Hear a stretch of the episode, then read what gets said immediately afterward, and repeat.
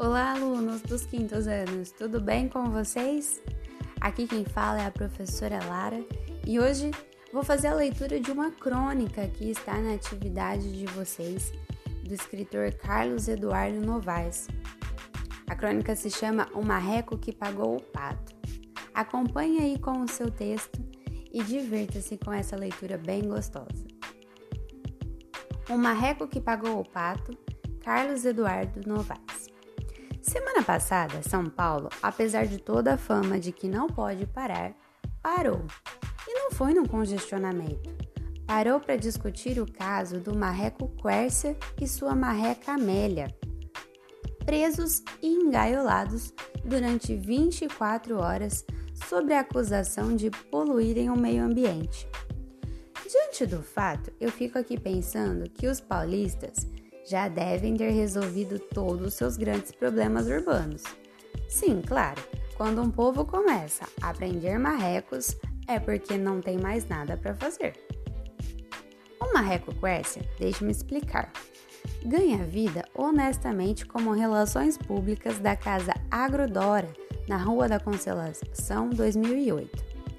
Em seu trabalho, passa os dias inteiros circulando pela calçada e atraindo fregueses para a loja. Na segunda-feira, o gerente da loja foi surpreendido com a presença de um fiscal, que, muito compenetrado, perguntou se o marreco era de sua propriedade. Diante da resposta positiva, virou-se para o gerente e pediu seus documentos. Leu atentamente, um por um, devolveu-os e disse: Agora deixe-me ver os documentos do marreco. O marreco não tem documentos, respondeu o gerente. Nenhum? Nem título de eleitor? Certificado de reservista? Nada? Então acho que vou ter que render o seu marreco. O senhor não pode fazer umas coisas dessas, ponderou o gerente. Não há nenhuma lei que obrigue marrecos a ter documento. Não há? desconfiou o fiscal. Então espere um momentinho. Foi ao telefone e ligou para o chefe da repartição. Alô, chefe, encontrei um marreco passeando pela rua sem documento. Que está esperando? vociferou o chefe. Prenda-o por vadiagem. Mas, chefe, é um marreco. Precisamos de uma lei para enquadrá-lo. O senhor sabe qual é o número dessa lei? Não tem a menor ideia. Então pergunta se alguém aí sabe. Alguém aí sabe? perguntou o chefe, voltando-se para os funcionários da repartição. Quais são os documentos que o marreco necessita para transitar pelas ruas? Não, ninguém sabia. O chefe então sugeriu que o fiscal procurasse outro motivo para prender o marreco. Mas que motivo?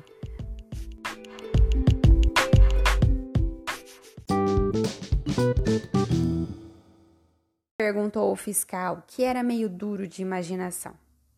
O marreco está nu? indagou o chefe. Então prenda-o por atentado ao pudor. O fiscal parou um pouco, pensou e não se lembrou de ter visto jamais um marreco vestido. Não, essa era demais. O chefe, já pensando no almoço de domingo, insistiu. O marreco está parado em cima da calçada? Está. Então prendo-o por estacionar em local proibido. Boa ideia, pensou o fiscal. Voltou ao gerente que estava parado na calçada ao lado do marreco, disfarçou, disse que iria perdoar, disse que iria perdoar a falta de documentos, mas infelizmente tem que levar o seu marreco por estar parado em local não permitido. Está certo, concordou irritado o gerente. Mas então Chama o guincho. Para que guincho? Meu marreco só sai daqui rebocado. Formou-se a maior confusão em torno do marreco. O fiscal querendo levá-lo de qualquer maneira e o gerente apoiado por dezenas de populares defendendo a inocência do marreco. Nisso chegou um segundo fiscal, pouquinha coisa mais inteligente que o primeiro, e decretou: o marreco não pode ficar solto. É um agente da poluição. Agente de quem? Espantou-se um balconista da loja. Garanto que não. O Quercia trabalha aqui há mais de dois anos. E daí? interveio um popular que estava do lado do fiscal. Ele pode ter dois empregos, vai ver que quando sai daqui faz um bico em alguma agência. E você acha que o marreco com esse bico ainda precisa fazer outro? A acusação é injusta, interrompeu o gerente. O marreco não pode ser acusado de poluir. Se eu tivesse aqui um elefante soltando fumaça pela tromba, estava certo. Mas o Corsa nem fuma. Não interessa, afirmou o segundo fiscal meio agressivo. Isso o senhor explica lá para o chefe. O marreco entrou na sede da administração regional da Sé cheia de ginga. Imediatamente o chefe destacou um funcionário para qualificá-lo. Nome, endereço, estado civil e essas coisas. De gravata e camisa de manga curta, o burocrata sentou-se à máquina e começou. Nome? O gerente com o marreco no colo respondeu: Quércia. Quércia de quê? De nada. Como de nada? Ele não tem família? Tem. É da família dos anatídeos. Então, prosseguiu o funcionário batendo na máquina, Quércia anatídeo.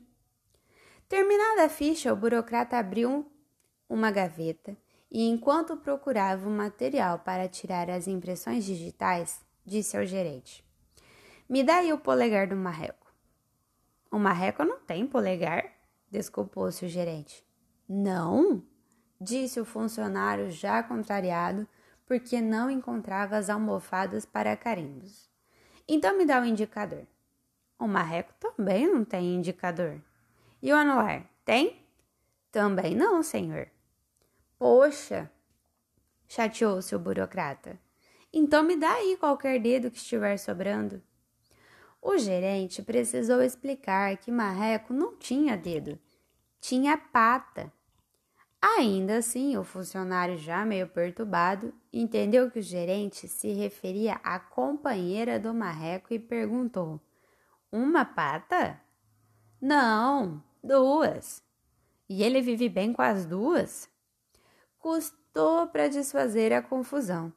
Encerrada essa fase, o funcionário encaminhou-se para outra sala onde o marreco teria que tirar umas fotos 3x4 de identificação. O fotógrafo, repetindo gestos tão automáticos quanto a máquina, mandou o marreco subir na cadeira, esticar bem o pescoço, olhar para frente e não se mexer. O marreco, mesmo sem entender nada, seguiu as instruções do fotógrafo. Quando enfiou a cabeça por debaixo do pano preto, a máquina era daquelas antigas, observou pelo visor que alguma coisa estava errada.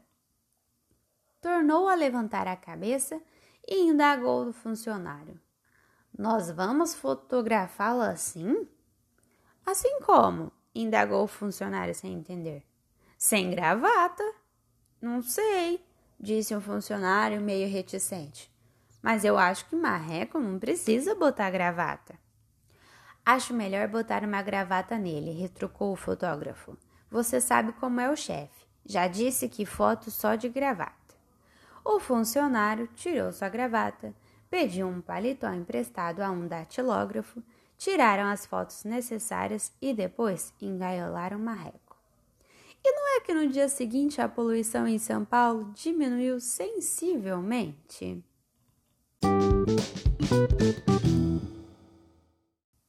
E aí, pessoal? Já tinham lido essa crônica? Já leram algum texto de Carlos Eduardo Novas? Essa crônica, O Marreco que Pagou o Pato, é bem interessante e espero que a leitura ajude vocês a fazerem a sua atividade. Qualquer dúvida, procurem suas professoras que estão sempre à disposição. Até a próxima!